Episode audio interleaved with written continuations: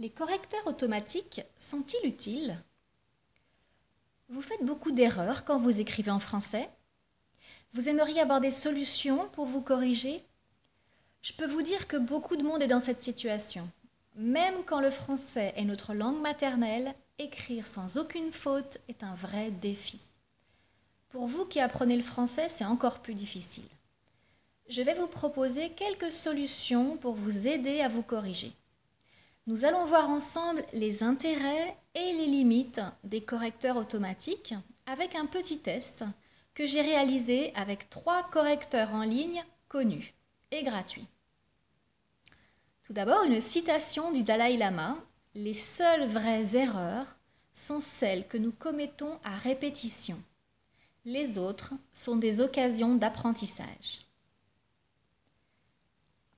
Alors, pourquoi est-il important de se relire et de se corriger? Il y a plusieurs raisons assez évidentes. Tout d'abord, pour être bien compris. Un mot mal écrit ou une phrase mal construite peuvent gêner la compréhension ou créer des malentendus. Ensuite, pour votre propre satisfaction. Vous avez passé du temps à étudier le français, vous essayez de mémoriser de nombreuses règles et leurs exceptions, alors c'est un plaisir de constater que vos efforts payent. Cela vaut la peine de faire attention, de vous relire et de corriger des erreurs que vous connaissez avant d'envoyer votre écrit. Ensuite, pour progresser dans votre maîtrise de la langue, repérer, comprendre et corriger vos erreurs est une partie importante de l'apprentissage. Et enfin, pour faire bonne, impression, pardon.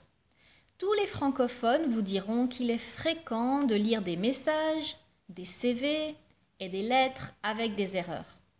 Pourtant, cela produit une mauvaise impression, et en particulier dans les relations sociales et professionnelles.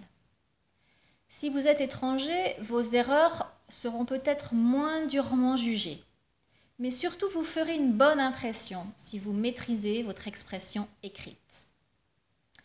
Alors, comment se corriger? Seul, euh, vous devez vous relire plusieurs fois et vous poser plusieurs questions. Ma phrase est-elle bien structurée? Est-elle claire? Mes accords masculins, féminins, singuliers, pluriels sont-ils corrects? Ai-je bien choisi les temps des verbes? Mes, mes, conjugaisons sont-elles justes? Etc. Centrez-vous sur ce qui vous pose problème ou sur les erreurs qu'on vous a déjà signalées. N'hésitez pas à changer votre phrase pour obtenir un meilleur résultat. Certaines personnes qui ont un niveau intermédiaire en français ont tendance à faire des phrases longues et complexes pour montrer tout ce qu'elles savent. Ne le faites pas. Préférez des phrases courtes et claires. Votre traitement de texte dispose aussi d'une fonction de correction automatique. Activez le français. Réglez aussi le clavier de votre téléphone portable ou tablette en français. Vous aurez ainsi accès à des suggestions. Ensuite, vous pouvez vous corriger avec un correcteur automatique. Donc, ce sont des programmes qui analysent votre texte et vous alertent des erreurs de vocabulaire, de grammaire et parfois de typographie, majuscules, virgules, etc. Vous tapez votre texte ou vous le copiez et les corrections sont immédiates. Mais vous pouvez aussi euh, avoir une correction avec un correcteur humain, votre, professeur ou quelqu'un qui maîtrise la langue.